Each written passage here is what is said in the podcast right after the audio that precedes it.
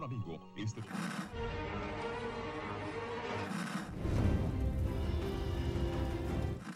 nächste Stunde versetzt sie in eine Welt jenseits aller Vorstellungskraft. Sie überschreiten die Grenze in... Kinder, macht den Fernseher aus. Davon gibt's viereckige Augen.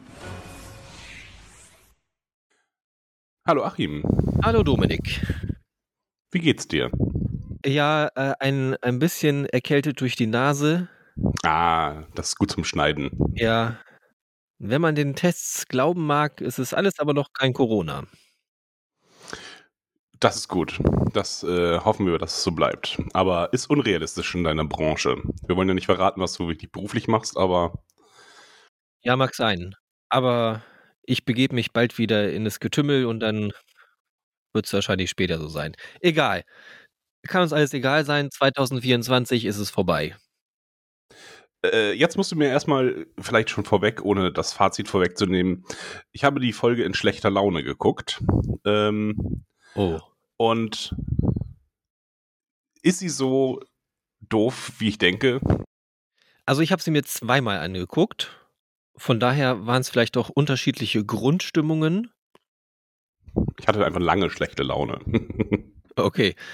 Ähm, vielleicht müssen wir da nochmal später drüber reden. Ich habe oft gelacht, tatsächlich. Es war aber n- nicht immer unbedingt ein, ein amüsiertes Lachen. so, leicht wahnsinnig verzweifelt, ja? Ja, vielleicht. Ähm, also manchmal so ein bisschen ob der komischen Sachen, die sie gemacht haben, manchmal aber auch, weil es wirklich witzig war. Und zwar nicht immer unbedingt die Witze, die sie absichtlich gemacht haben. Vielleicht, vielleicht waren aber auch alle Wi- Witze absichtlich. Weiß ich nicht genau. Da bin ich ja dann doch jetzt gespannt auf die Besprechung. Ich habe, ich dachte, wir sind jetzt in 20 Minuten durch. Es kann auch sein. Ich habe mir wie letztes Mal keine äh, Szenennotizen gemacht, sondern äh, eher einzelne Sachen aufgeschrieben, äh, die ich witzig fand. Als äh, kleine Einschätzung noch dazu, ich habe zusammen mit äh, Annika die Folge geguckt. Hansen? Der Präsidentin? Ah. meiner Sofa mit Besetzerin. Und die sagte, das war ja eine gute Folge, bis auf Ruffy. Die hat sie genervt. Ich hoffe, ich zitiere hier jetzt einigermaßen inhaltlich richtig. Okay, ich kann der Einschätzung zur Hälfte folgen. Hat aber auch gesagt, ähm, dass wir doch irgendwie ganz viele Sachen auch beim letzten Mal haben liegen lassen. Oder die letzten beiden Male vielleicht sogar. das stimmt. Ich habe ja Feedback erhalten und äh, einmal, äh, was ich, was ich tatsächlich äh, übersehen hatte, war, dass die Kobayashi Maru-Folge, die erste Stargazer, dass sie in sich natürlich auch ein Kobayashi Maru darstellt. Also am Anfang ähm, muss Picard das Schiff opfern äh, aus dieser ausweglosen Situation heraus. Ja, das hat sie sehr gut erkannt. Das haben wir gar nicht so besprochen. Wir haben immer nur die Reminiszenzen besprochen, die äh, an andere Star Trek äh, Filme, Episoden gestellt wurden. Ja. Vielleicht können wir ja da anschließen. Gibt es in dieser Folge wieder einen Kobayashi Maru? Das Entscheiden in einer ja, scheinbar so, ja, ausweglosen Situation oder das stimmt. Ähm, ja, Picard muss sich ja äh, zu Anfang dann doch irgendwie zwischen Elne und der Borgkönigin entscheiden. Wohin die Energie? ja, das hatte ich auch so gedacht. Ich weiß nicht, ob es wirklich den, den Kern des Kobayashi Maru-Tests trifft, aber Ach, das weiß man doch auch nicht so genau. Ja. Also erstmal, also wir hatten ja letztes Mal so ein bisschen, ah, wie könnten sie jetzt aus dieser Situation kommen? Eigentlich wollten wir, oder ich wollte zumindest, dass sie ja irgendwie doch schnell ähm, da rauskommen. Jetzt haben sie sich aber doch also zu arg beeilt, um, um aus dieser Gefangenensituation herauszukommen. Ähm, mit, dem, mit dem alten Trick, wir, wir gehen nah an den äh, an den Typ mit der Waffe ran und schlagen sie ihm einfach aus der Hand und äh, dann greifen alle gleichzeitig an. ähm, ja, du hast ja in der letzten Folge gesagt, oh, die Konföderation, die hat's wenigstens raus mit der Sicherheit. Aber hier ist es leider absolut, absolut am Arsch. Konföderationssicherheit äh, hat es genauso wenig oder vielleicht ja sogar noch weniger drauf als Star Trek-Sicherheit, also als äh, äh Föderationssicherheit. Ähm, ja, denn die lassen sich ja echt sowas von dämlich überrumpeln. Also, sie haben es gut geschafft, da Leute auf das Schiff zu beamen. Aber irgendwie mhm. waren sie dann auch sofort überfordert. Zuerst sind sie nur zu dritt. Das ist schon mal das eine. Und davon ist einer noch nicht mal vielleicht unbedingt ein, ein kampferfahrener Typ. Ja, und übersehen ähm, dann ja auch eine Person, ähm, die irgendwie hinten das Schiff ähm, rumgeistert. Also die haben sie ja irgendwie gar nicht bewacht, äh, Girati. Ach so, ja. Bemerken sie irgendwie nicht, also scheinbar haben sie da auch vorher nicht gescannt. Also es hätten ja an verschiedenen Punkten Leute einfach hingebeamt werden können. Machen sie nicht. Sie bleiben lieber zu dritt. Also bis auf den ersten Schuss, den sie gesetzt haben auf Elnor, haben sie es irgendwie verkackt. Denn sie merken dann ja sogar, dass ähm, Picard und seine Leute auch noch ihre Phaser haben. Die müssen sie abgeben und das war's dann. Ja, und sie benutzen Plot-Phaser. Ähm, wenn sie Elnor treffen, äh, sorgt das für eine Verbrennung und äh, eine, eine Einschusswunde, äh, während sie jedoch getroffen werden. Also sie sind sehr sensibel. Dieses, diese alternative Realität ist sehr sensibel auf Phaser-Schüsse, denn die äh, gehen ja sofort in Rauch auf. Die sind vaporisiert, ja. Ja. Ähm, ja, das habe ich auch nicht so ganz verstanden, warum die einen so und die anderen so. Okay, das habe ich dann so hingenommen. In der Hitze des Gefechts haben sie ein bisschen zu doll durchgedrückt oder was auch immer, keine Ahnung. ähm, ja, aber das, das sich überrumpeln lassen war dann echt ganz schön schwach. Also grundsätzlich eine nette Kampfszene, aber es war halt auch irgendwie nicht nachvollziehbar. Und nee. wir haben auch nie gehört, dass die Schilde irgendwie unten wären dann. Also sie hätten auch einfach weiter Leute drauf beamen können. Es kommen drei Konföderationsschiffe und dass sie da nicht einfach dieses kleine Schiffchen entern, ist, ist mir unerklärlich. Vor allen Dingen, sie dürften auch eigentlich keine Rücksicht auf Verluste nehmen. Also das, das dürfte sie eigentlich in ihrer Welt nicht scheren. Und auch diese Schiffe sind sehr sensibel, denn sie sind alle äh, One-Shot-Kills. Ja, das, ja, genau, da geht es ja weiter, was das angeht. Die schießen dann versuchen, das kleine Schiffchen zu treffen. Also vermute ich zumindest mal, weil sie haben jetzt den Kontakt zu ihrem Außenteam verloren und scheinbar läuft da irgendwas ganz falsch. Warum schießen die so konsequent daneben? Ja, vor allen Dingen, sie schießen, also äh, sie haben offenbar keine, keine Ausrichtung, sondern sie schießen einfach immer nur geradeaus die Phaser ähm, gehen einfach parallel zu ihrem Schiffskurs einfach geradeaus und es schafft keiner, sich einfach dahinter zu setzen. Es sind ja auch keine wirren äh, Abwehrmanöver oder äh, äh, die sie fliegen, sondern sie fliegen einfach nur geradeaus und äh, dann schaffen sie es nicht, äh, das Schiff zu schießen ähm, oder zu treffen, während aber doch irgendwie die Schilde äh, gesenkt werden.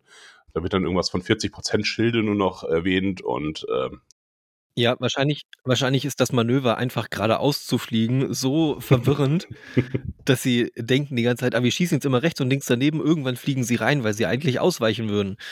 Aber das machen sie halt nicht.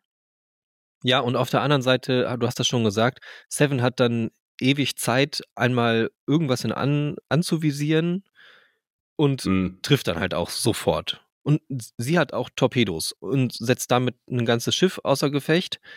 Die anderen beiden drehen dann nach rechts und links ab und sie können weiterfliegen.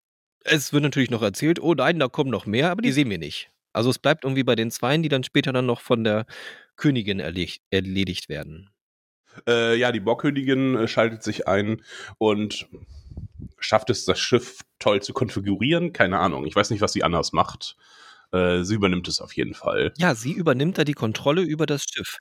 Was halt auch merkwürdig ist, weil später muss sie um Erlaubnis fragen, um mhm. die Kontrolle über das Schiff zu bekommen. Dabei könnte sie sich die Kontrolle einfach nehmen, wie mir scheint.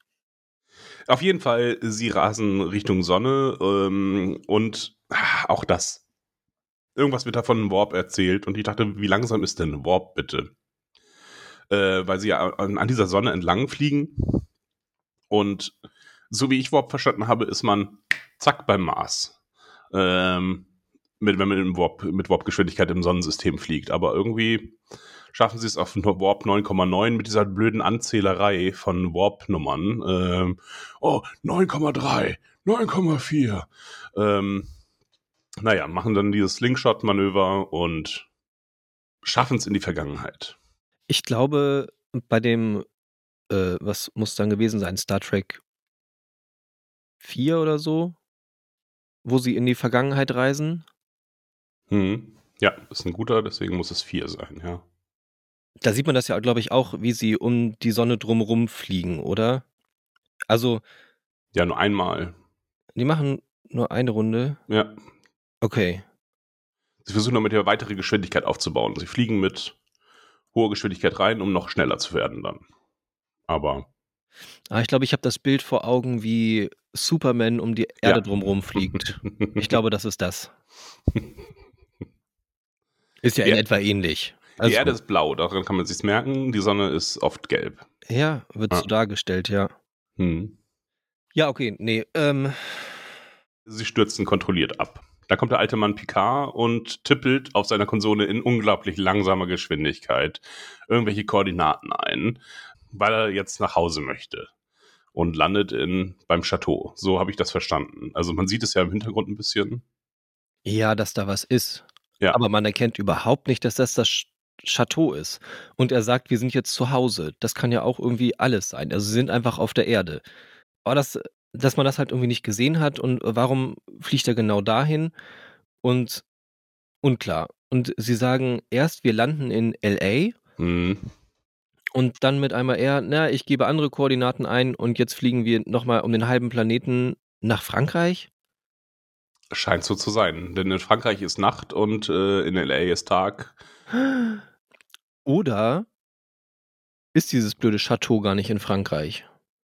Doch, es ist in Labar. Äh, das, das wurde mehrfach eingeblendet. Okay, gut. ja, weil Wein kann man, glaube ich, auch woanders machen. Also Kalifornien könnte auch ja. gute äh, Weinstöcke haben, wie auch immer das heißt. Ähm, ja, ich hatte noch in der, in der Vorszene, ähm, nachdem dieser Kampf beendet ist auf der Brücke, sieht man nochmal den alten, den alten Mann.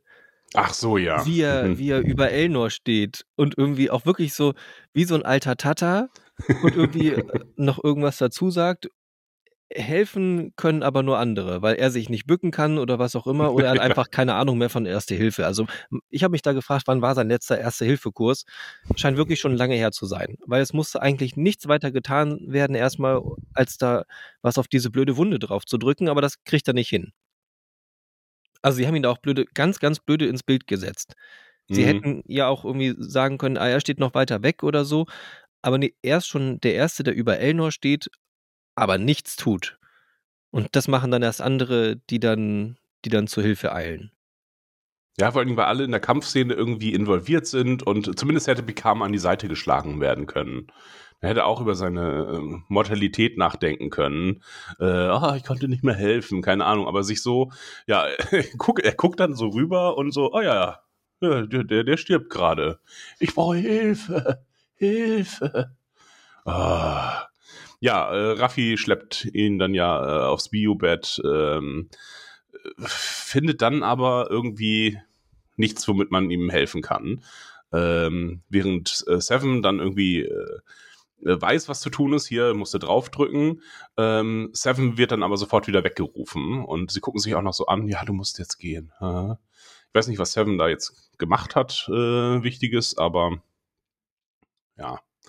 Äh, Ruffy, die irgendwie in Panik ist, wird er dann alleine gelassen. Fand ich jetzt auch nicht den klügsten Move.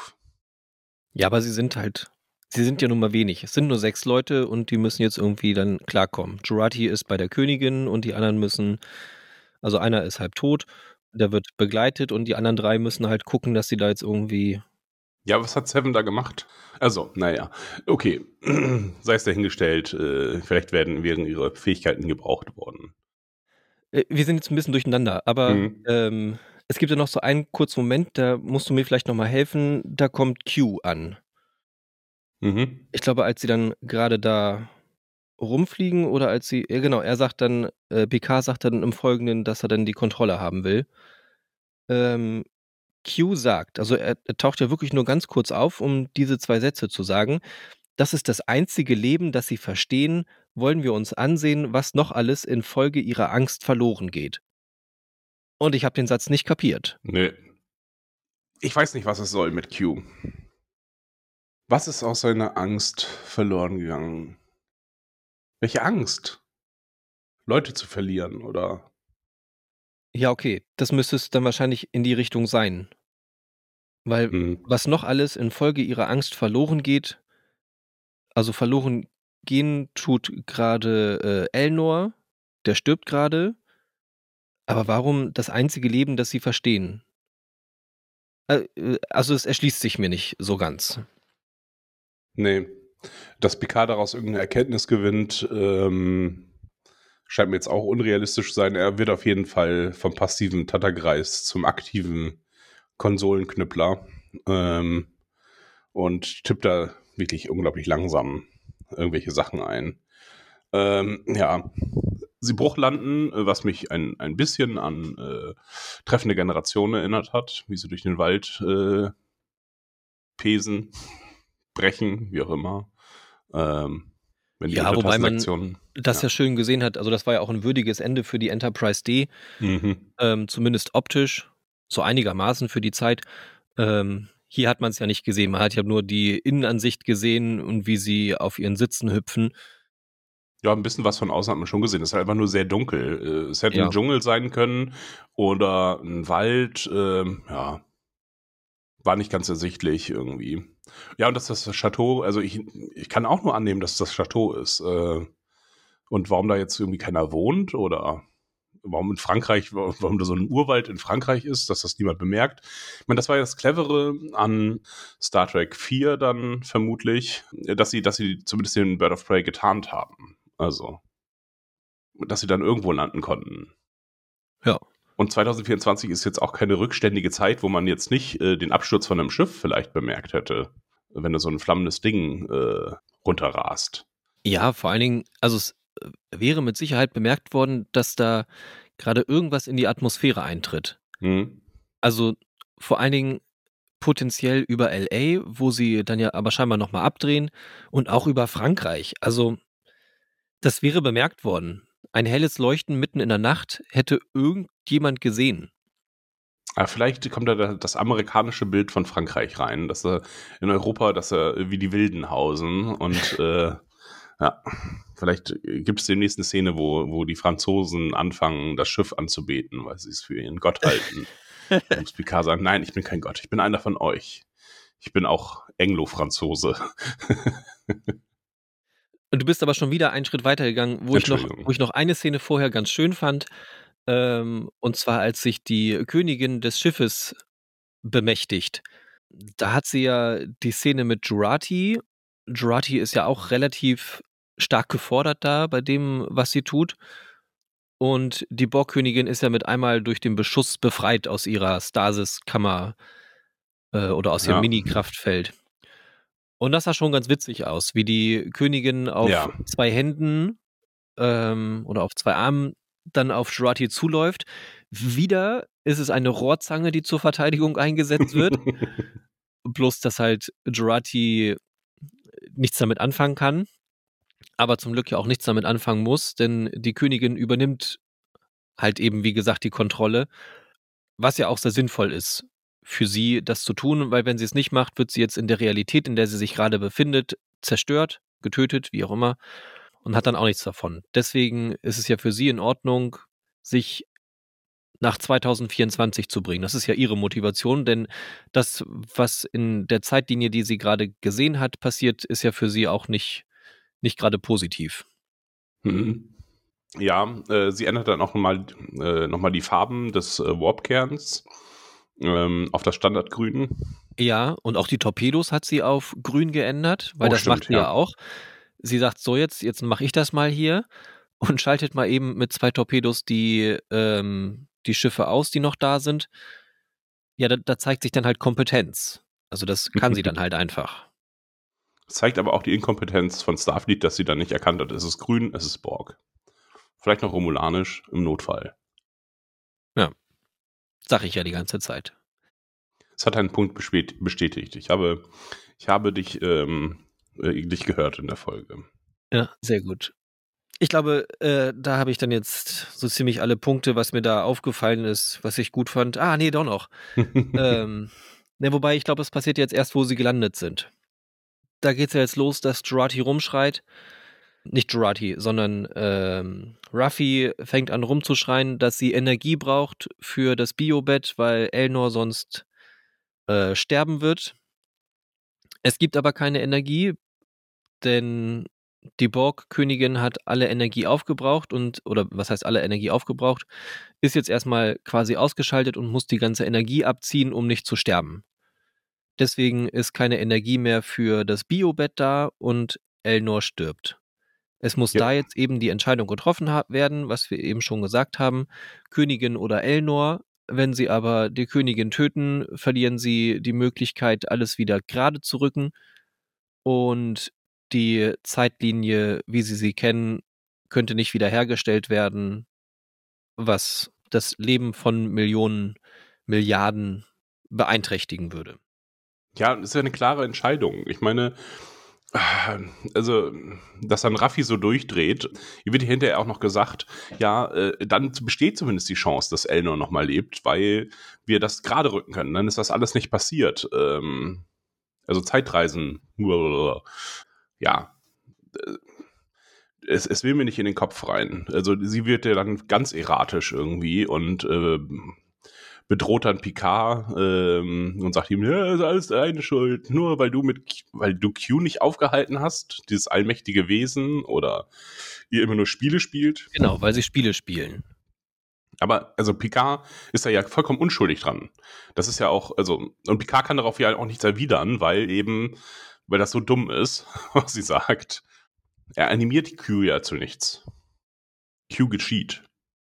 Ja, und also es ist ja auch immer so dargestellt worden, dass er die Spiele ja auch schon immer mitspielen muss, weil sie halt sonst da nicht rauskommen.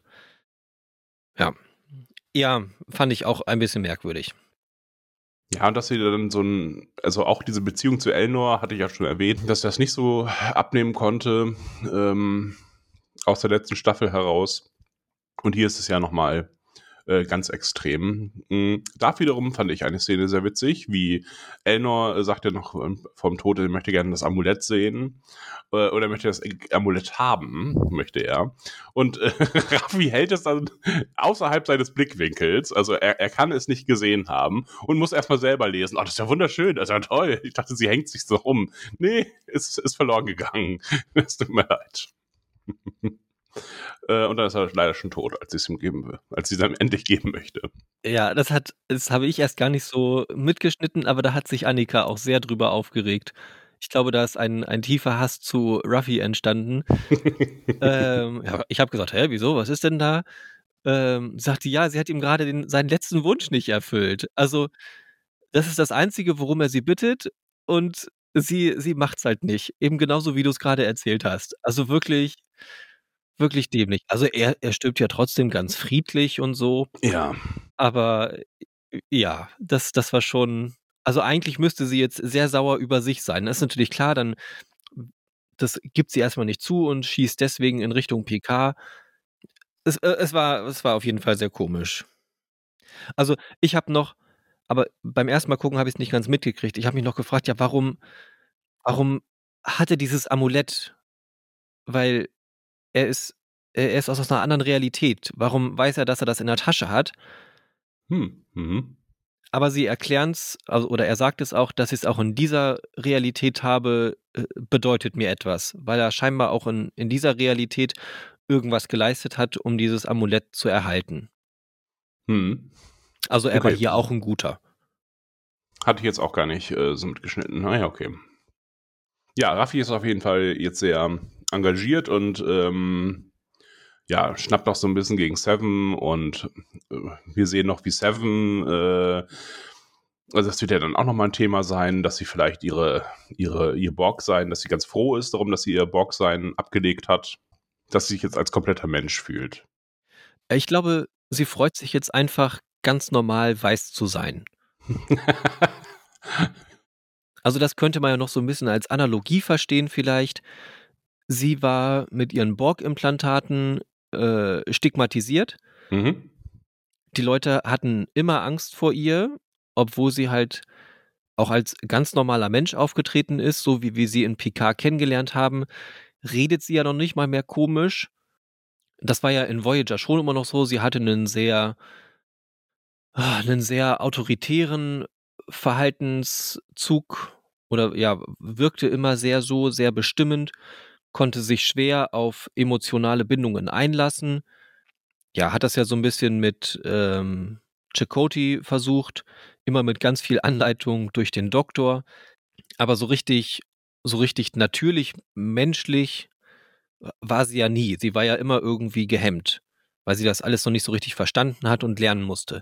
Und das hat sie ja seit Staffelfinale Voyager, seit Wiederankommen auf der Erde bis jetzt zu Picard ja scheinbar sehr gut gelernt. Also das war das, was mir bei Seven immer hauptsächlich aufgefallen ist, dass sie halt sich allein wie sie sich bewegt hat, irgendwie alles jetzt sehr, sehr natürlich, sehr, ja, eben sehr menschlich gewirkt hat. Aber sie war immer noch jetzt scheinbar, das erzählen sie uns ja, Ausgestoßene durch ihre Borg-Implantate. Wobei das ja an sich, ja, weiß ich nicht. Also so selten dürfte es ja eigentlich nicht sein. Und da hätte man meinen können, dass die Föderation auch irgendwie weiter ist, dass sie die nicht mehr so als, als Bedrohung einschätzen, die einzelnen Menschen.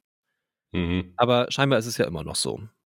Also ihr wird ein, ein Grundmisstrauen entgegengebracht, aufgrund dessen, dass sie als ehemalige Borg immer wieder erkannt wird. Ja, was ja dann irgendwie ihre Motivation auch ist, irgendwie Gutes zu tun, weil sie sich äh, gegen ihre Herkunft oder ihr aufgezwungene Herkunft wendet und dann halt äh, Arzt, äh, Arzneien transportiert und irgendwie sich den Rangern angeschlossen hat. Ja. Ja, vielleicht, weil sie da auch sein kann, wie sie ist, weil sie bei diesen Outlaws angesehen wird. Mag ja sein. Hm. So, aber jetzt ist sie hier halt in einer Welt, wo sie ohne ihre Borg-Implantate, also damit meine ich jetzt in dieser Welt 2024, jetzt ist sie halt einfach nur eine mittelalte weiße Frau, die dazu auch noch, du hast das letzte Folge schon gesagt, äh, als gut aussehend eingestuft wird. Das heißt, ihr stehen jetzt Tür und Tor offen. Sie kann jetzt Präsidentin werden, wenn sie will.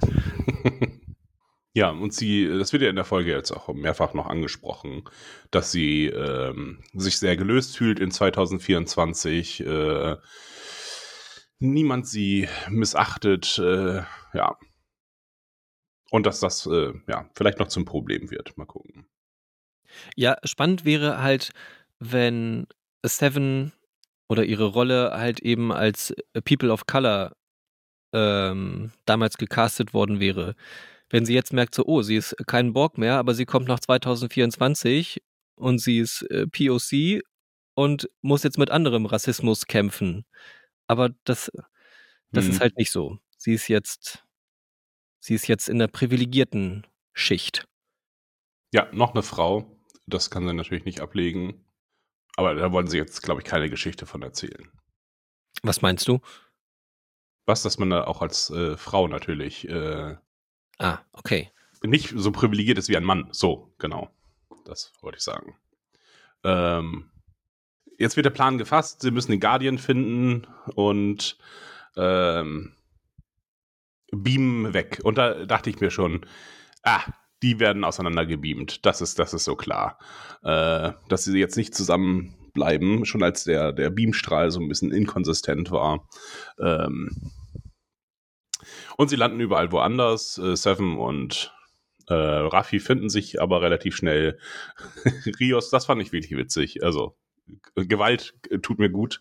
Äh, wird äh, ja ein bisschen zu hoch gebeamt und äh, lande sehr schmerzhaft äh, auf dem Gehsteig. Ja, das war auch so eine der Szenen, wo ich einfach dann äh, kurz auflachen musste. Weil man das so halt auch noch nicht gesehen hat. Dass halt so schief gebeamt wird. Ja. Wird, wird höchstens mal angedeutet, angedeutet, oh, oh, äh, Ort-zu-Ort-Transporte sind ganz, ganz gefährlich.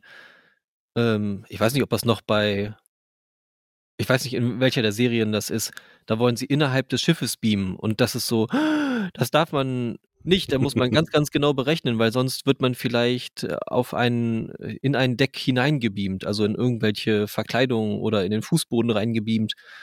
Ähm, ist aber nie passiert. Also hat man zumindest nie gesehen. Und jetzt ist es, ja, er wird halt in die Luft gebeamt. Fand ich auch sehr witzig. Aber da fangen halt, oder da gehen halt die Probleme weiter. Ähm, ihm wurde ja vorher gesagt, ah, dein Phaser, den lass mal bitte hier. Ach, Das wird so ihm dumm. von äh, Jurati gesagt, weil du bist ja wie so ein kleines Kind, das alles liegen lässt. Du bräuchtest eigentlich, ich weiß nicht, wie sie es im Englischen gesagt haben, äh, Fäustlinge mit Bändern dran. Hm. Also er ist, er ist so einer, weil er sonst seine Handschuhe überall liegen lassen würde. Ja. Ähm, wo ich mich auch gefragt habe, okay, also das ist scheinbar auch in, im 24. Jahrhundert immer noch ein Thema. Handschuhe, wo man, äh, also man braucht Handschuhe und zwar Fäustlinge, eben Kinder. Und äh, ja, also das ist, das ist eine Sache, die nicht ausstirbt, auf jeden Fall.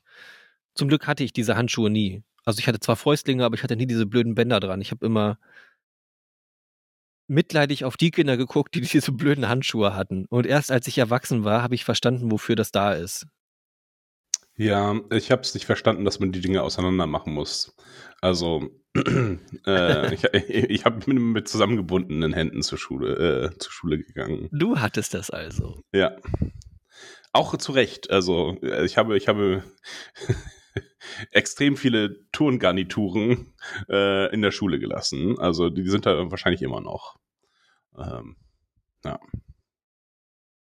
Ich habe äh, häufig Dinge verloren und Dinge vergessen und ja. Ja, das, das gleiche wäre Rios auch passiert, deswegen musste er sein Phaser da lassen. Und im Zuge dessen sagt uns Jurati nochmal, er denkt an den Schmetterlingseffekt und Schmetterlingseffekt ist ja Teil der Chaos-Theorie. Ähm, ein, ein Flügelschlag eines Schmetterlings kann am anderen Ende der Welt einen, einen Orkan auslösen. Ungefähr so. Mhm.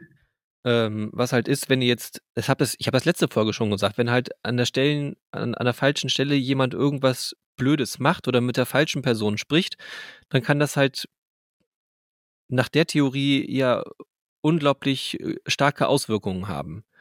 Und wir haben jetzt in der Folge mindestens, mindestens drei solche, solcher Sachen. Also zum einen die Landung des Raumschiffs, was halt eine riesige Schneise in diesen Wald zieht. Das heißt, selbst wenn sie das Schiff entfernen irgendwann wieder, wird diese Schneise noch da bleiben. Und irgendjemand wird das untersuchen, warum da so eine riesige Schneise ist. Ja. Das, das wird was nach sich ziehen. Ob es die Zukunft so sehr beeinflusst, naja, solange niemand auf die Idee kommt, ähm, dass es ein Raumschiff gewesen sein könnte, vielleicht nicht unbedingt, aber für mich war das schon eine der Sachen. Dann, als sie dahin beamen, Also sie gibt ihm ja auch noch direkt ein, ein, ein, ein weiteres technisches Gerät mit. Also den, den Kommunikator. Den sie ja irgendwie. Hat sie den nicht irgendwie äh, konfiguriert oder so? Das kann sein, aber alle drei haben auf jeden Fall einen. Und sie Mhm. zeigen ja auch, dass der schnell verloren geht.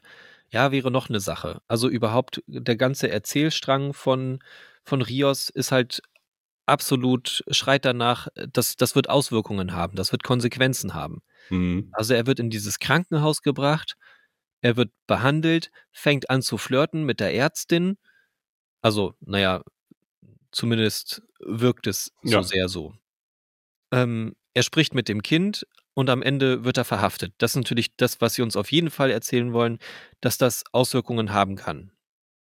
Aber diese anderen, die anderen beiden sind genauso. Also Seven wird vor Augen, vor den Augen eines Kindes dahin gebeamt. Das Kind fragt auch noch, bist du eine Superheldin?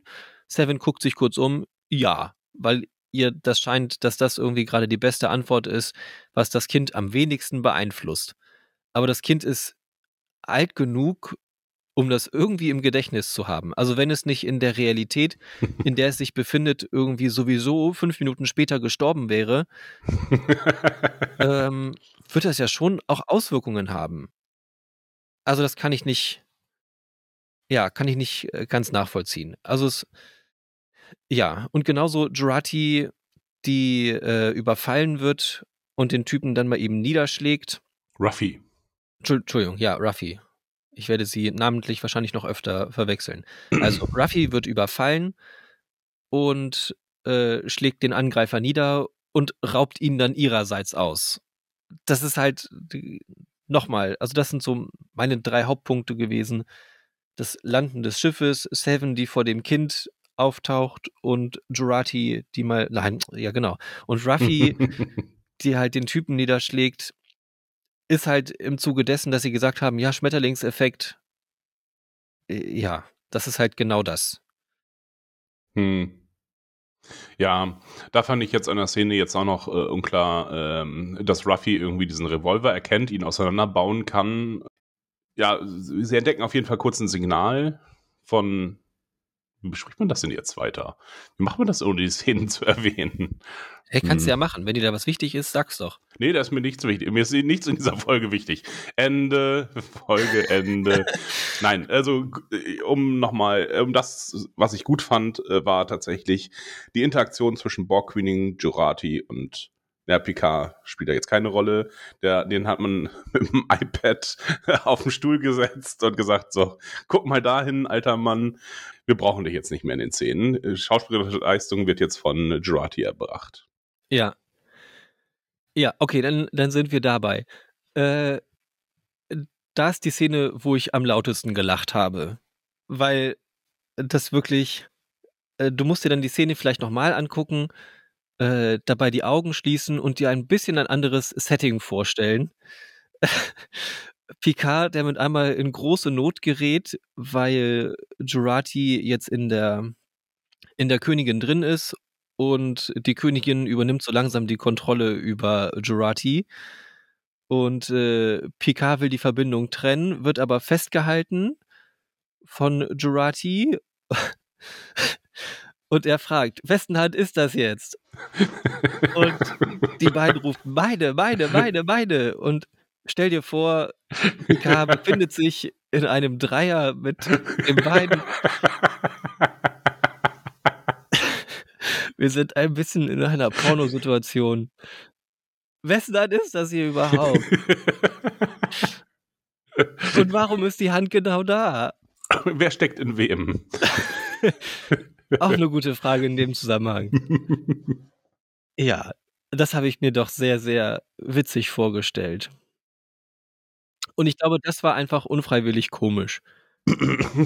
also, sie haben ja wirklich versucht, viele Witze zu machen. So, so ein paar waren auch ganz witzig. Aber das war die lustigste Szene auf jeden Fall. Ja, mit der Bockkönigin versuchen sie eigentlich so ein bisschen Horror äh, zu erzeugen. Also mit dem, mit dem, ah, und jetzt wird, äh, werden, wird die Person ein bisschen über, also erstmal, dass sie sich dann so aufschwingt äh, in den Kabeln äh, und auch dieses Rumgekrieche auf dem Boden, so wie recht klare Horrorbezüge, dann ähm, mit dieser Übernahme, das soll ja unheimlich sein, mit der Stimme aus von Gerati aus der Borgkönigin zu sprechen und andersrum. Ähm, ja, dann waren aber diese witzigen Aspekte. Also ich habe auch sehr viel gelacht bei der Szene ähm, oder bei den Szenen, weil es irgendwie, sie machen ja auch noch ein paar Gags mit. Ja, äh, manchmal äh, widerspreche ich ihnen einfach nur, äh, um sie zu ärgern oder ich weiß nicht mehr genau, was es war oder ja, ich liebe sie. Weil ich äh, sie, ich wünsche, weil sie, ich sie wären als, mein Vater oder so. Ja, genau, weil ich sie als Vater sehe. Deswegen bin ich aufmüpfig. Ja. Ja, das ist der, der Raum der Wut, aber dann viel besser, wenn sie anfängt, ihn zu beschimpfen. ja, ähm, die Assimilation an sich, also um den Folgentitel, äh, wir besprechen übrigens die dritte Folge von Picard, Assimilation. ja. ähm, oder wie es im Englischen heißt, Assimilation. Äh, dieses, diese Entkopplung von der physischen Assimilation fand ich ganz interessant und äh, wurde ja auch schon mal gemacht, indem Data sich ins Kollektiv eingeklinkt hat. Ich glaube in Hugh oder in den anderen Borg. Ah ja, zum, ach ja, äh, in der Folge äh, mit Schlaf, ähm, äh, wo sie Picard retten wollen. Äh, ja, fand ich ganz interessant. Das mit den Türen war dann halt so ein bisschen für die Zuschauer geschrieben und ein neuer Raum. Der Humorraum ist gefunden. Klopf, klopf. Hahaha. Ja, aber auch das fand ich ganz gut gezeichnet. Also, weil sie ja auch sagen, die Königin beobachtet erstmal Hm. und dass sie halt so die verschiedenen, verschiedenen Bereiche abklappert. Ähm, das fand ich schon ganz gut. Also auch dieses Bedrohliche, ich, ich hatte immer, also ich hab, war ja auch noch relativ jung, als ich Star Trek gesehen habe. Und ich fand das immer super spannend und aufregend, wenn die Borg dann mal dabei waren. Also auch der erste Kontakt, das war für mich schon, schon, schon sehr, sehr, sehr spannend. Also da konnte ich danach, glaube ich, auch wirklich nicht gut schlafen. Ja, also mit Borg war, war immer sehr aufregend für mich. Auch wenn das jetzt hier nicht so war, was, was trotzdem fand ich spannend erzählt. Mhm. Also es hat einfach das, wie die Borg sind und wie die sich irgendwo rein sneaken. Naja, wobei, nein, sie sneaken überhaupt nicht. Sie machen es ja doch sehr brachial.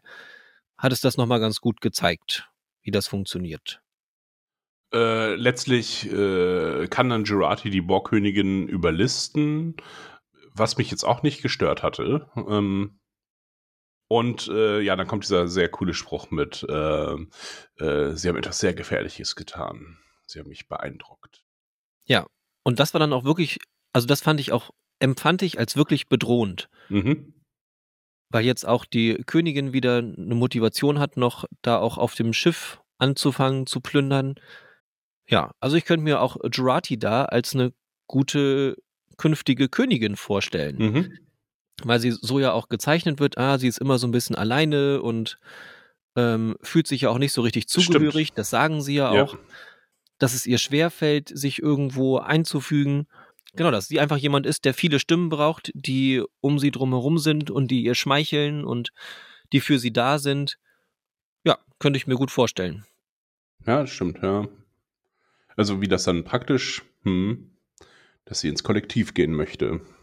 Gut, Picard hat in dieser ganzen Szene irgendwie nicht so richtig viel zu tun. Äh, diese Prozentanzeige war auch irgendwie lame mit so viel Prozent ist jetzt erreicht. Von, von was eigentlich? Das war mir nicht so ganz klar auf dem iPad. Ähm, naja, letztlich äh, haben sie die Koordinaten. Hast du nachgeguckt, wo die Koordinaten hinführen? Nein, in einen Park in Los Angeles. Äh, irgendwie so ein, wo Musik öffentlich gespielt wird. ja, okay, aber das So hatten sie ja schon quasi herausgefunden. Ja. Das war jetzt auch nicht so. Genau, und da dachte ich mir, was, was, wa- warum, was wollen sie denn jetzt noch? Sie haben auch das Signal mal ganz kurz gehabt ähm, vom Guardian. Äh, und ich dachte mir, wie, wie genau wollen sie, wollen sie eine Adresse haben? Und ist die Adresse dann in dem Moment oder ist er da ständig? Ist das sein Wohnsitz? Das ist doch nicht so schwer jetzt mit der Technologie jetzt vielleicht mal, also auch dieses Rumgescanne, äh, dass sie jetzt, ah, wir müssen möglichst hoch gehen, damit wir ein gutes Scan-Signal haben. Also sie haben ein ganzes Schiff, das sollte das, das sollte das können. Äh, es gibt keine Interferenzen, es gibt keine, also, und wenn es Interferenzen gibt, kann man die Infer Interferenzen vielleicht ausspüren. Ähm, ja, das da dachte ich mir, jetzt hast du eine Information gefunden, die irgendwie, die jetzt niemandem ernsthaft geholfen hat. Ja, da ist ja noch, da ist ja noch mehr, hat sie ja auch gesagt. Also das, sie haben jetzt das Wo, Mhm. aber das Wann fehlt ihnen, glaube ich. Mhm. Kann das sein? Also wann die Änderung eintritt? Ja, genau. Die Information hat die Borgkönigin auch irgendwie. Aber der Wächter hat diese Information auch. Vielleicht. Ist das so? Okay. Kann sein, ich weiß es nicht. Ja, und dann ist jetzt, äh, ja, Rios wird verhaftet als ähm, Immigrant, migrantisch aussehender Mensch ohne, äh, er ist ja auch ein Migrant, also es ist diese, ein Zeitmigrant. Also jetzt, jetzt möchte ich, möchte ich jetzt auch keine Belehrung über das amerikanische Immigrationssystem. Jetzt wird er da die Unmenschlichkeit des Systems sehen, keine Ahnung. Gleichzeitig ist ein Kommunikator zurückgeblieben, ich weiß nicht, was sie uns da jetzt Spannendes erzählen wollen, aber Ja, sie könnten einfach versuchen, da eine, eine spannende Sequenz draus zu machen, weil er halt eben befreit werden muss, was nicht unbedingt einfach sein dürfte, weil sie werden ihn nicht rausbeamen können, weil ja schon das Reinbeamen war ja jetzt keine einfache Sache. Sie haben ja auch gesprochen, für ein One-Way-Ticket reicht's erstmal. Aber es, es wird wahrscheinlich schon irgendwie so sein, wie du es nicht haben möchtest, dass das irgendwie zum Thema werden wird. Es ist ja auch zum Thema geworden, oder zumindest hat Seven das angeschnitten. Ja, was äh, kann ja sein, dass es jetzt gerade schon losgeht, die, die schlechte Zukunft, weil hier ist gerade brennende Wälder und was da noch gerade kaputt geht, was sie noch dazu sagt. Oder den Homeless District, ja. Ah ja, da waren sie auch. Ja, diese Gegensätze, da das eine und hier das andere. Da Wohlstand und da absolute Armut. Da Hoffnung und hier Hoffnungslosigkeit. Hm. Naja, auf Hoffnung sprechen sie ja auch nochmal an. Also das, das macht aber die Königin. Sie sagt irgendwie, in einer hoffnungslosen Situation klammern sie sich an, an die Hoffnung. Ja, womit sie, glaube ich, erklärt, warum auf jeden Fall sie wieder bei ihr ankommen werden, um nach Hilfe zu fragen. Wenn wir jetzt aus der letzten Folge äh, diese Folge projizieren oder in die nächste Folge projizieren, dann ähm, wird sich wahrscheinlich äh, Christobal äh, wird sich ähm, dann ganz schnell auf dem Weg zum Auto wird er sich befreien, indem er die Polizisten niederschlägt und dann ist diese Situation auch schon wieder beendet. Wie geht's weiter? Also, wir sind jetzt mit dieser Folge durch, oder? Es ist jetzt auch nicht mehr viel passiert. Ja. ich habe mir auch nicht mehr aufgeschrieben. diese Folge ist halt auch enorm wenig passiert, habe ich das Gefühl, obwohl, ja. also der, der Tod von, ähm, von Elnor, der hat einen auch überhaupt nicht mitgenommen, weil man schon wusste, er hat Zeitreise, der ist, der lebt am Ende wieder. Äh, Q wird auch, ähm, also Q schätze ich jetzt auch nicht so allzu bösartig ein, dass er dann Leute aufgrund seines Verschuldens sterben lässt, sondern äh, wird ihn auch wieder herholen. Und alle sind äh, in der Situation und äh, glücklich. Ja, deswegen ist da so wenig Stakes irgendwie, habe ich das Gefühl. Die irgendwie. Na, das ist vielleicht mein Problem. Ja, aber es ist auf jeden Fall wenig passiert. Also beim zweiten Mal gucken ist es mir dann dolle aufgefallen, dass die Folge unglaublich schnell vorbei war. Waren ja auch nur 45 Minuten, also, glaube ich. Ich habe da auch nicht. Genau, das auf jeden Fall. Im Vergleich zu den anderen Folgen, die waren länger, zwischen äh, 50 Minuten und einer Stunde, glaube ich. Hm. Es ist halt wirklich nicht viel passiert. Also die Handlung ist nicht groß vorangekommen, deswegen habe ich gedacht, sind vielleicht so diese, diese Zwischensequenzen vielleicht nochmal wieder wichtiger gewesen, aber waren sie halt zum größten Teil auch nicht. Ich glaube, was halt auch das für uns das Spannendste war zwischen Jurati, der Königin und Picard, was da passiert ist, dass da eben noch ähm, hoffentlich auch gut weitergearbeitet wird. Aber was bei den anderen dreien passiert, ja, ist dann nur die Verhinderung von, oh, hoffentlich beeinflussen wir die Zukunft jetzt nicht zu sehr. Ja, auch die Informationen, die jetzt neu gewonnen werden, äh, sind halt so marginal. Jetzt haben wir das ein bisschen eingegrenzt noch auf dem Bereich und jetzt müssen wir noch das Wann herausfinden da dachte ich mir, das ist, das ist eigentlich ein Problem, was irgendwie anders lösbar gewesen wäre. Ähm, ich habe es auch nicht als Problem wahrgenommen, jetzt noch in Los, Los Angeles genau die, die Stelle zu finden, wo dieser Guardian offensichtlich die ganze Zeit rumhängt oder äh, wo er wohnt. Ähm, ja, extrem wenig passiert. Äh, das, was gezeigt wird, äh, was so ein bisschen zukünftig angeteasert wird, ist auch nicht so spannend dieser Guardian muss ja dann quasi ähm, Ex Machina plötzlich alles können, damit er irgendwie was das auflöst. Spannend fand ich nochmal das Jahr 2024. Ach so, also nicht spannend an sich, sondern äh, was ich bei der Recherche zur letzten Folge, äh, das ist auch das Jahr der Bell-Aufstände, also wo ähm, Cisco und äh, Bashir mit Dex in die Vergangenheit gereist sind. Das ist genau das Jahr 2024. Ah, und da sind ja auch die Bell-Aufstände in Los Angeles. Okay. Hm. Und 2026 ist der Dritte Weltkrieg. Ja, gut, okay.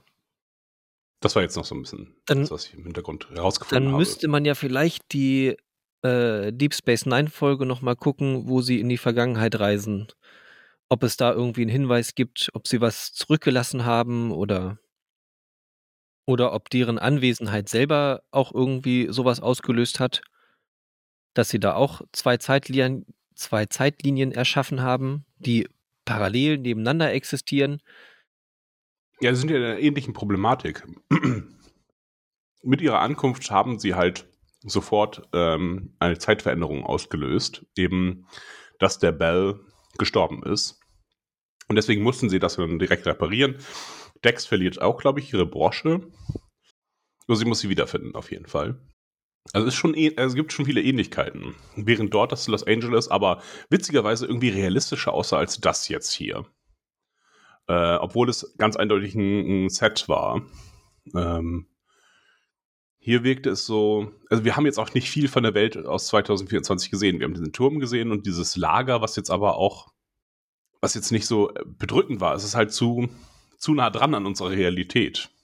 Äh, in Deep Space Nine ist es halt ein Distrikt, wo dann halt Anarchie herrscht, die Leute äh, eingesperrt werden, es ein katastrophales ähm, äh, System gibt, ähm, also kaum ein Care-System, ja, wo Leute nur noch eingesperrt werden.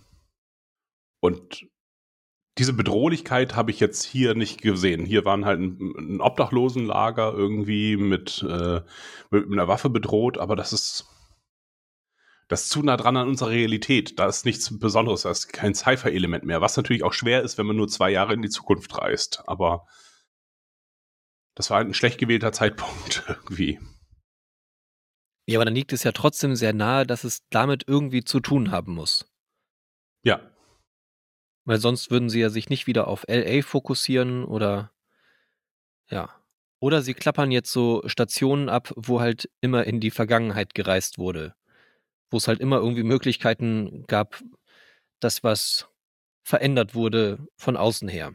Das wäre spannend. Also, das, das, wäre wirklich spannend, äh, wenn sie sowas machen, weil dann gibt's noch hier ähm, die TOS-Episode, äh, wo sie Edith Keeler, Edith Keeler Must Die, heißt sie, glaube ich. Ähm, ja, wo sie jemanden retten und dadurch zu spät in den Zweiten Weltkrieg eingestiegen wird, glaube ich. Ähm, und dann muss Kirk sie sterben lassen, weil das der Lauf der Geschichte ist. Okay. Ja, ja, äh, das wäre jetzt so ein Moment, der mir noch eingefallen wäre. Dann in den 90ern äh, mit Janeway. Äh, da sind sie auch in L.A. Mhm. Deswegen dachte ich ja noch, dass, ob sie da jemanden zurückgelassen haben. Aber ich will mir diese Voyager-Episode nicht nochmal angucken. Welche ist das? Habe ich jetzt nicht. Ich weiß nicht, warum sie in die Vergangenheit reisen. Sie sind in der Vergangenheit. Ähm, sie lernen. Und da ist der Kommunikator wird da zurückgelassen und nee, äh, der, der Holochip des Doktors wird zurückgelassen und dadurch, dadurch ähm, baut jemand sein Imperium irgendwie auf. Ähm, während Ah, Tuvok ja. mit, mit Stirnband und äh, VW im VW Hippibus äh, fährt mit einer Comedian äh, Sarah Silverman. Ja, ich habe Ja. das äh, noch vor Augen etwa. Ja, Ich habe auch nur die, Bruch, Bruchstücke irgendwie. wieder die Technik ausgenutzt wird. Erzählen Sie uns nicht auch, dass, dass nur aufgrund dessen technische Entwicklungen möglich waren? Ja, vielleicht. Hm. Ich glaube, eine ganze Menge Technik. Mhm. Ja, okay. Ja, aber ich gucke sie mir nicht nochmal an. Nee, Ja, okay, ich bin jetzt, also gut, die Folge haben, äh, haben wir jetzt auch ausreichend besprochen und auch die Kritik kam, glaube ich, äh, ausreichend durch.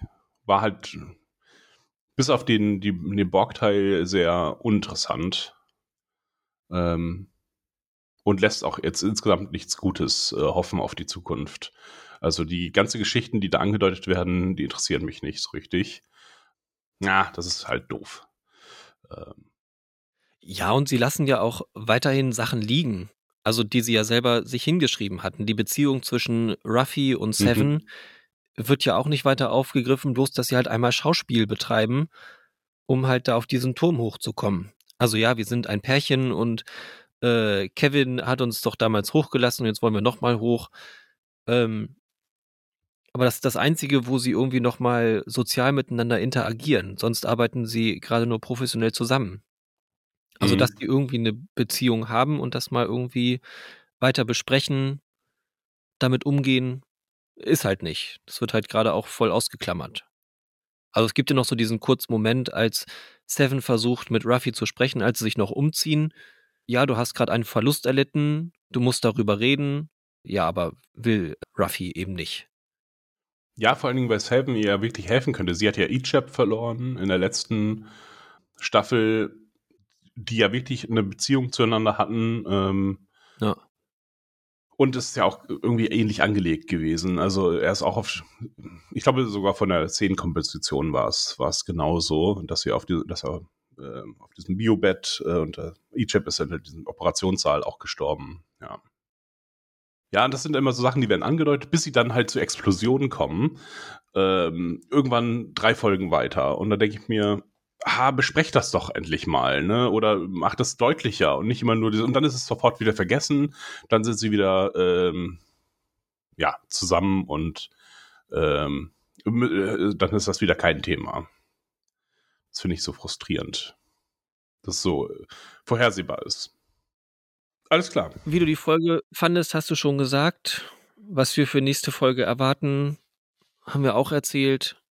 Hab's noch irgendwas, was wir offen haben? Nö. Dann war es das. Also, ähm, es ist eine so ärgerliche Folge, also, ja, was ärgerlich, so unglaublich langweilig und auch blöde gefilmt. Äh, also vorher hatte ich ja die Sets immer sehr erwähnt und jetzt war es irgendwie auch sehr faul. Ähm. Ja, man könnte ihnen da vielleicht noch zugute halten, dass sie vielleicht, haben sie in LA selber gedreht? Kann das sein? Ja, ich hoffe, ja.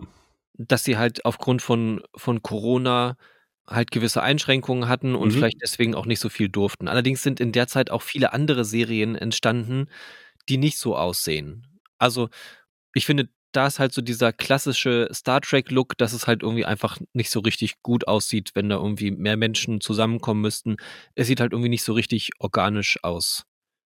Ja, auch das, was wir sehen äh, von LA, also diese Klinik sieht auch wie so eine Fernsehklinik einfach aus und nicht wie eine realistische Klinik. Sie sieht, alle haben viel Zeit, ja, nee, alles entspannt, nee, bleib du erstmal äh, sitzen, dann stehen da oben irgendwie Kekse äh, noch rum, ähm, auch in dem Obdachlosenlager, das Film, das sehen wir entweder von weit unten gefilmt äh, rauf, so dass man dann die äh, Skyscraper noch sieht ähm, und so ein paar einzelne Zelte oder halt sehr von oben, so dass man nur die Charaktere sieht und noch irgendwie ein, zwei Meter drumherum. Das gibt einem keinen für die Breite oder die, die Größe des Problems. Ähm, es sah auch alles sehr clean aus. Auch der Obdachlose sah unglaublich clean aus irgendwie oder der, der da überfallen hat. Ähm, es war, sah alles nach 90er Fernsehen aus und da habe ich mir mehr Realismus gewünscht und ein bisschen mehr Düsterkeit auch alles ist in diesem hellen gelben Licht äh,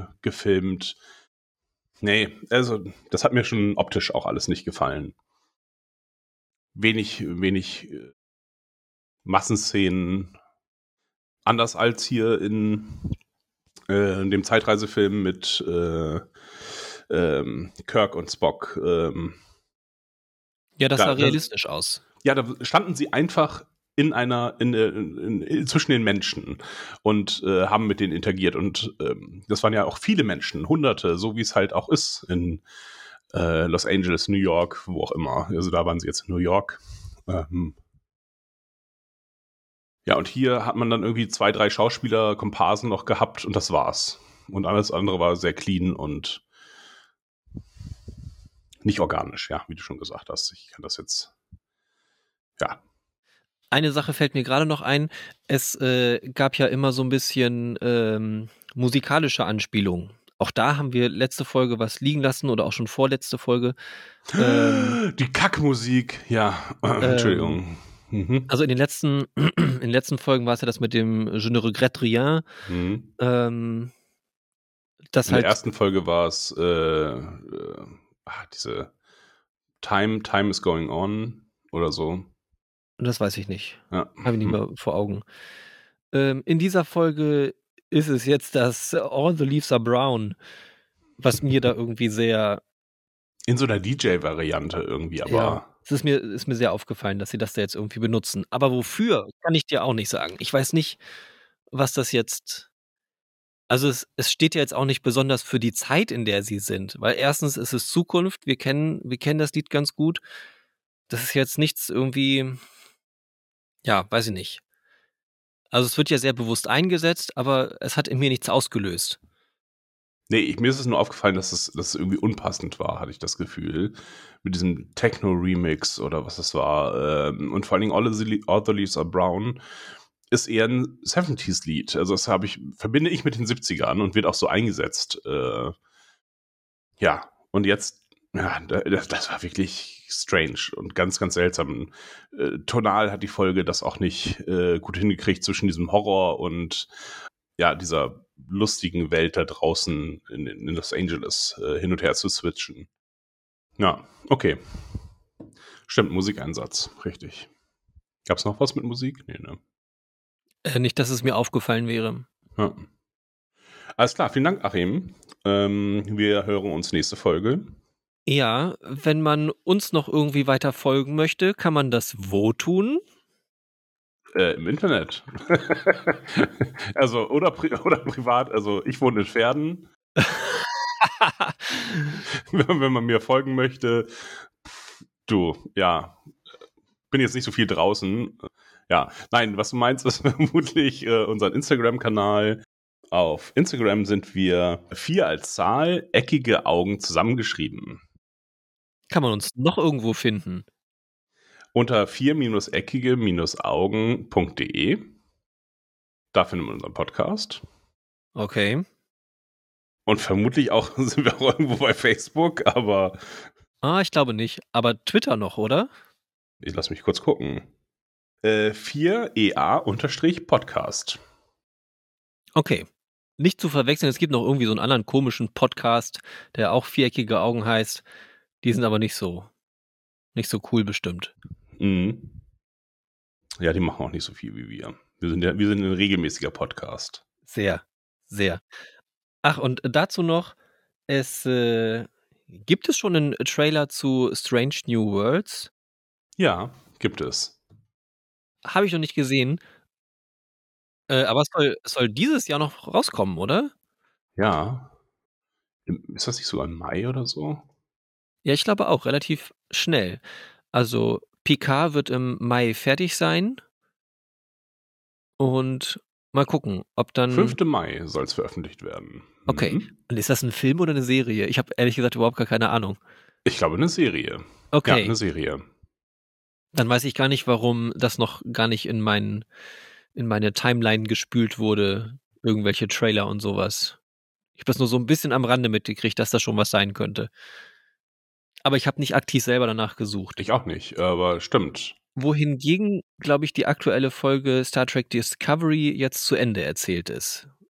Also zumindest habe ich da gerade Folge 13 gesehen und ich glaube, es war die letzte der Staffel, weil irgendwie haben sie da jetzt alles zu Ende gebracht.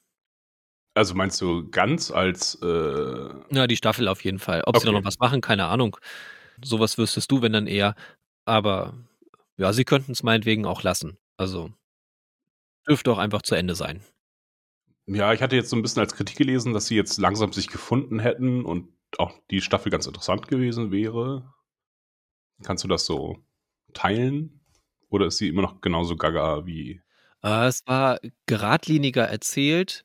Ähm, sie haben sich nicht so in vielen Nebensachen verstrickt, aber ich fand es leider aufgrund der Charaktere auch ziemlich dolle nervig. Also wirklich, also wirklich gut fand ich es auf jeden Fall nicht. Mhm. Und auch irgendwie schon, schon zu, zu sehr in der Zukunft, als dass ich das irgendwie wirklich noch gut finden würde, weil sie irgendwie Techniken haben, aber die dann auch gar nicht so, so nutzen, wie man das könnte. Ja, das war mir alles ein bisschen zu anstrengend. Okay. Ja, vielleicht irgendwann, wenn ich mal Zeit habe, gucke ich nochmal rein. Ansonsten äh, gibt es jetzt auch viel Star Trek, was man noch gucken kann. Also mit Strange New Worlds äh, bin ich insgesamt gespannt und hoffe, dass sie da einen guten Ton treffen. Das war ja in Discovery auch so, dass sie da, äh, dass da Pike eigentlich gut, gut gezeichnet war und äh, Una war auch ein interessanter Charakter. Gut, das mit Spock ist so ein bisschen, naja, Spock an sich ist ja ein interessanter Charakter. Jetzt, äh, ob ich da noch mehr von sehen möchte, weiß ich nicht. Ja, okay. Äh, ist viel zu spannend, aber ich, ich, also ich freue mich jetzt nicht mehr auf nächste Folge, aber äh, wir besprechen sie trotzdem. Wir ziehen das jetzt durch. Ja, genau, richtig. Jetzt haben wir angefangen. Jetzt müssen wir es auch beenden. Anders als Staffel 2 von Discovery, wo wir, glaube ich, immer noch das Finale nicht, bespro nicht besprochen haben. Äh, irgendwas hatten wir mal besprochen, aber du hast es nie veröffentlicht. Es okay. gibt noch irgendwo eine tote, halbtote Folge. Ich guck mal, vielleicht schneide schneid ich die mal so zwischendurch.